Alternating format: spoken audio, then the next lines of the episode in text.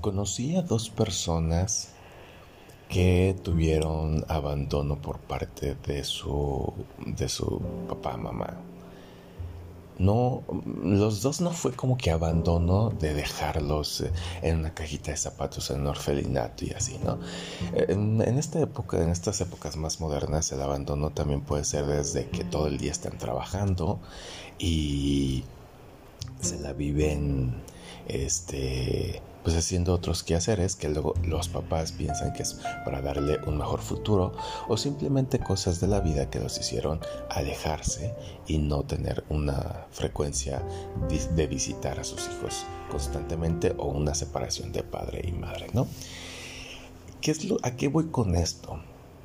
Me doy cuenta que ese tipo de personas es difícil poder entablar una relación amorosa pero también es muy fácil y cuando logras cautivarlos son relaciones que se entregan por completo, son relaciones que son muy duraderas y analizaba algo, son duraderas porque ellos en algún momento de su vida los abandonaron y sienten muy feo que les hagan eso, que se sientan abandonados.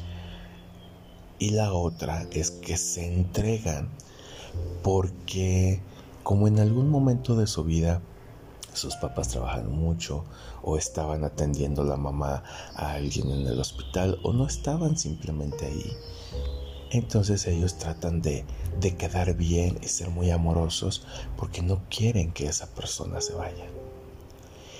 Y no digo está mal ni está bien, simplemente es cómo debemos de actuar, qué debemos hacer.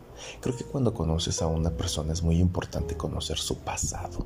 Su pasado en el sentido de cómo fue tu niñez, cómo te la llevabas con tus hermanos, con tus papás, porque eso te va a dar mucho pie para saber cómo tú vas a encajar en su vida, porque recuerda que no es no se trata de que ellos encajen en tu vida, sino es tú cómo encajas en la de ellos, pero a la vez cómo encajan él en tu vida.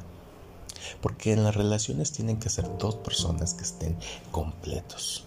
Sí, muchas veces y parece trillado y lo hemos escuchado en muchas partes es yo busco a alguien que no sea mi complemento, busco a alguien que sea una persona completa y creo que la cagué en los dos intentos que tuve de, de relaciones porque soy Leo, creo en todo eso y mi signo es muy candente mi signo es egocéntrico y creo que ellos sí quieren deslumbrarse por el amor de su pareja, pero también ellos al sentirse abandonados quieren sentirse amados y apapachados.